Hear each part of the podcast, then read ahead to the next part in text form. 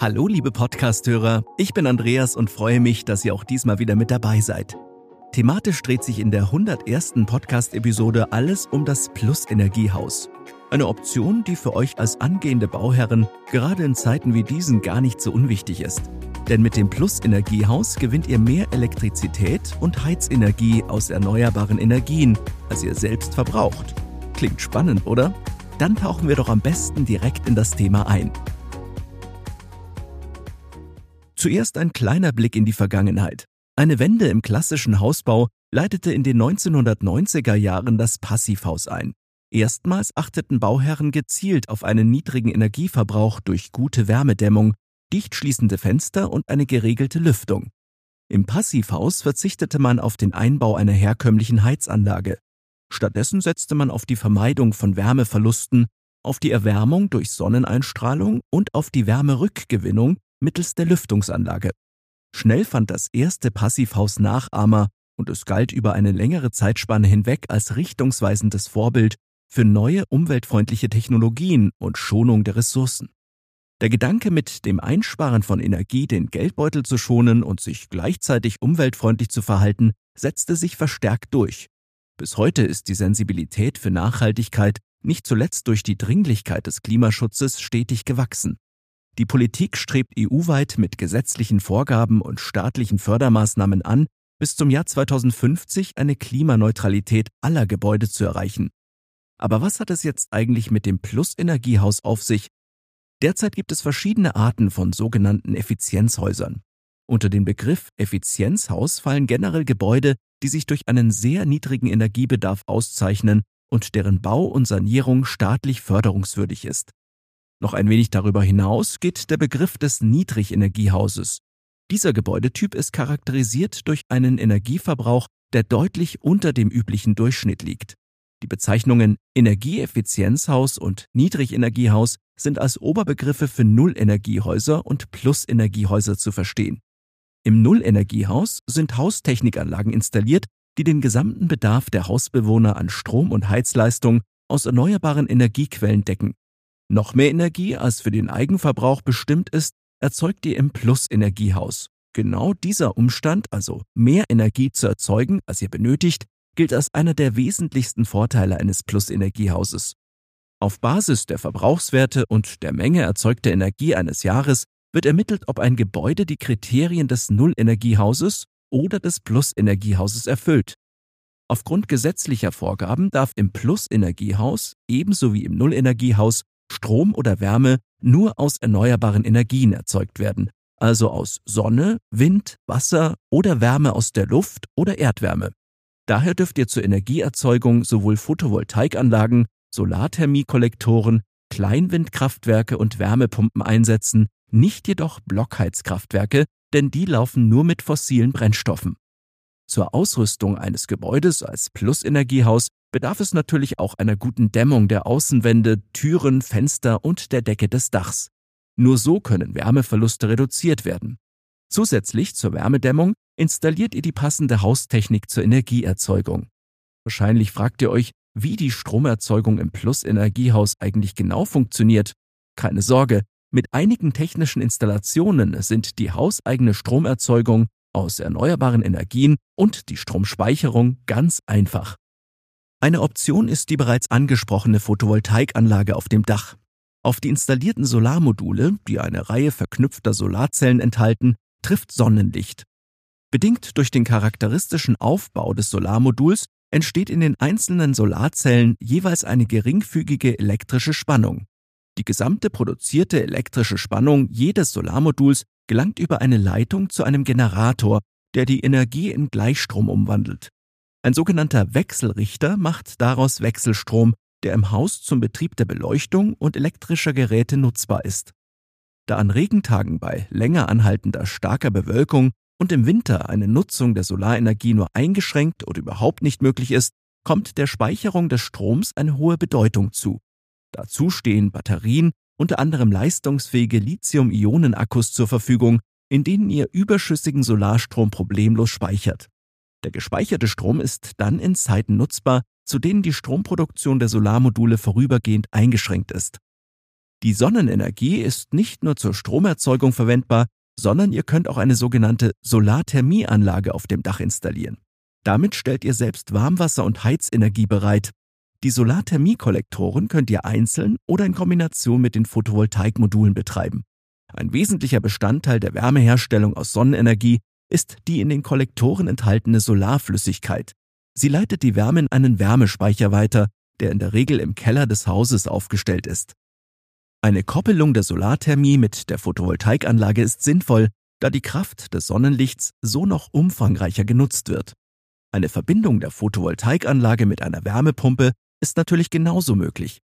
Die Koppelung mit der Wärmepumpe hat den Vorteil, dass ihr keine zusätzlichen Solarthermiekollektoren installieren müsst und ihr somit die Dachlast nicht weiter erhöht. Eine Alternative zur genutzten Sonnenenergie sind Kleinwindkraftanlagen für das Eigenheim. Kleine Windräder installiert ihr entweder auf dem Hausdach oder ihr betreibt sie freistehend auf einem Mast auf dem Grundstück. Unter normalen Windverhältnissen erzeugen diese kleinen Anlagen erstaunliche Mengen an Strom, die den Jahresverbrauch einer Familie decken. Wärme lässt sich ebenfalls mit Windkraft gewinnen, indem der Pufferspeicher mit einer Heizpatrone erweitert wird. Sinnvoll erscheint im Plusenergiehaus generell eine Kombination aus Solarenergie und Windkraft, wenn ihr bei allen Witterungsverhältnissen ausreichend mit Strom und Wärme versorgt sein möchtet. Voraussetzung dafür ist, dass ausreichend Platz für die Nutzung beider Systeme zur Verfügung steht. Vielleicht ist es euer Ziel, vollständig autark zu leben, aber ist das wirklich so einfach möglich? So viel vorweg. Um diesen Zustand zu erreichen, ist eine aufwendige und sehr umfangreiche Planung erforderlich, die sämtliche Aspekte der Energienutzung umfasst. Grenzen bei der Nutzung erneuerbarer Energien ergeben sich unter Umständen aus statischen Gründen. So müsst ihr bei der Installation von Sonnenkollektoren auf dem Dach stets darauf achten, dass die Gewichtslast nicht zu statischen Problemen führt. Dies ist vor allem in Regionen zu beachten, in denen im Winter viel Schnee fällt, denn die Schneelast kommt zum Gewicht der Kollektoren noch hinzu. Möchtet ihr ein Konzept zur Nutzung erneuerbarer Energien erstellen, das das ganze Jahr über bei sämtlichen Witterungsverhältnissen ausreichend Strom und Wärme liefert, so ist dies kostenintensiv da unterschiedliche Systeme zu installieren und miteinander zu kombinieren sind. Die Photovoltaikanlage sollte zumindest mit einer Wärmepumpe gekoppelt sein, auch wenn die Anschaffung nicht wirklich preiswert ist. Zudem ist die Aufstellung mehrerer Anlagen im Haus und auf dem Grundstück platzintensiv. Selbst wenn ihr die Photovoltaikanlage mit Anlagen zur Nutzung der Windkraft kombiniert habt, kann es bei Bewölkung und zusätzlich schwachem Wind zu Engpässen kommen kann zusätzlich zu den Solarmodulen aus Platzgründen oder statischen Gründen nicht zusätzlich eine Windkraftanlage auf dem Dach untergebracht werden, ist für ein Windrad mit Mast ausreichend Fläche auf dem Grundstück einzuplanen. Baurechtliche Fragen sind, gerade bei der Aufstellung von Kleinwindkraftanlagen, eine zusätzliche bürokratische Hürde, die zu nehmen ist. In dicht bebauten städtischen Räumen kann die Installation von Windkraftanlagen schwieriger sein, Oftmals fühlen sich Anwohner aus der Nachbarschaft durch die Geräusche der rotierenden Windräder gestört. Aus diesen Gründen erscheint die Nutzung der Windkraft auf dem Land einfacher als im urbanen Umfeld. Unter idealen Bedingungen kann jedoch im Plusenergiehaus mit einer Kombination aus Solarenergie und Windkraft sowie der Ausrüstung mit Energiespeichern eine Eigenversorgung mit ausreichend Strom- und Wärmeenergie das ganze Jahr über gelingen. Vollständig autark zu sein bedeutet aber auch, unabhängig von der öffentlichen Wasserversorgung zu sein. Strebt ihr das an, müsst ihr über ausreichend Platz verfügen. Auch ein eigener Brunnen ist sinnvoll, um daraus Wasser schöpfen zu können. Der Verzicht auf Leitungswasser mag gewöhnungsbedürftig sein und erscheint vielleicht nicht für jeden Bewohner eines Plusenergiehauses geeignet. Damit ist schließlich ein gewisser Verzicht auf den Standard des modernen Wohnkomforts verbunden. Wer besonders großen Wert auf Autarkie legt, wird jedoch bereit sein, diese Umstellung in Kauf zu nehmen. Auch wenn ihr keine vollständige Autarkie in eurem Plus-Energiehaus erreichen könnt oder wollt, ist bereits viel gewonnen, wenn ihr einen Großteil des Stroms und der Heizenergie selbst bereitstellt. Dies führt langfristig gesehen zu enormen Einsparungen von Energiekosten. Zudem leistet ihr einen wichtigen Beitrag für eine intakte Umwelt und zum Klimaschutz. Erzielt ihr Überschüsse bei der Produktion von Solarstrom, speichert ihr diesen entweder in hausinternen Akkus für eine spätere Nutzung oder ihr speist ihn ins öffentliche Stromnetz ein, Daneben nehmt ihr beim Bau des Plusenergiehauses attraktive staatliche Förderungen in Anspruch, die euch die Investitionen und die Abzahlung der Kredite erleichtern. Ein dauerhaft gesundes Wohnklima erreicht ihr mit der Verwendung natürlicher Baustoffe. Die hervorragende Wärmedämmung schafft nicht nur in kalten Wintermonaten eine gemütliche Atmosphäre in den Wohnräumen und spart Heizenergie, nein, auch eine zu große Hitzeeinwirkung im Sommer wird abgehalten. Die Zimmer bleiben dadurch angenehm kühl. Witterungsbedingten Schäden, insbesondere durch eindringende Nässe, beugt die dichte Gebäudehülle ebenfalls vor. Aber es gibt auch einige Nachteile, die ein Plus-Energiehaus mit sich bringt. Die gute Nachricht vorweg, diese fallen zum Glück kaum ins Gewicht.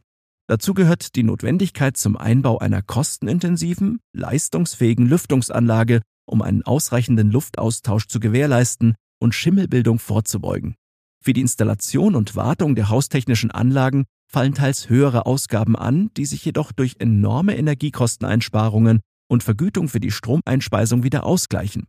Ganz klar, ein Plus-Energiehaus soll euch langanhaltend eine hohe Lebensqualität sichern.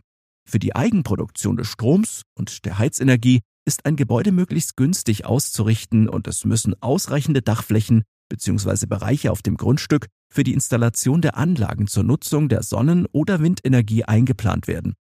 Die Vorbereitung und Planung des Plus-Energiehauses ist aufwendig und erfordert den Einsatz von Spezialisten in Form eines verantwortungsbewussten Hausanbieters.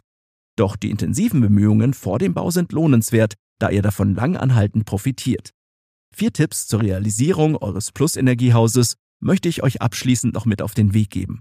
Tipp Nummer eins: Wählt einen geeigneten Standort. Abhängig von den Zielen, die ihr mit dem Bau des Plus-Energiehauses verfolgt, wählt ihr den Standort aus. Strebt ihr ein maximales Maß an Autarkie an, ist ein freistehendes Haus auf dem Land mit einer umliegenden unbebauten Fläche die richtige Wahl. Eine zu große Verschattung durch dichtstehende Gebäude solltet ihr definitiv vermeiden. In der Nachbarschaft ist dort nichts zu befürchten, sodass die Photovoltaik uneingeschränkt nutzbar ist. Für die zusätzliche Installation von Kleinwindkraftanlagen ist ausreichend Raum vorhanden. Ein Brunnenbau ist nach einer entsprechenden Genehmigung einfach umzusetzen. Könnt ihr euch damit arrangieren, in gewissem Umfang den Strom, die Heizenergie und die Wasserzufuhr der örtlichen Versorger zu nutzen, seid ihr freier bei der Wahl des Standortes für euer Plus-Energiehaus.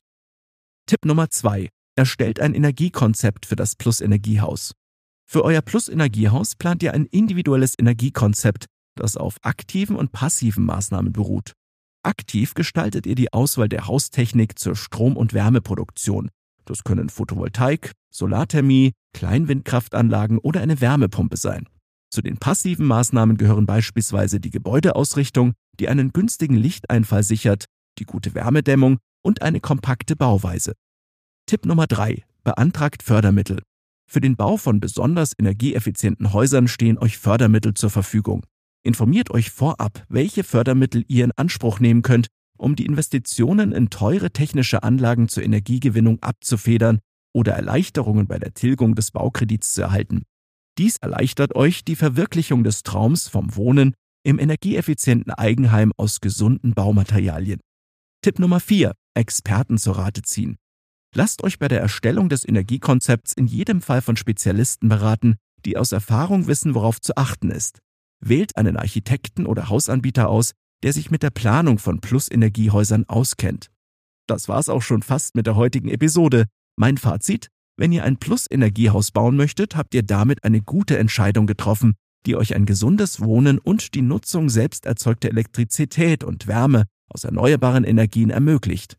Der Verbrauch an Heizenergie ist aufgrund der ausgezeichneten Wärmedämmung gering.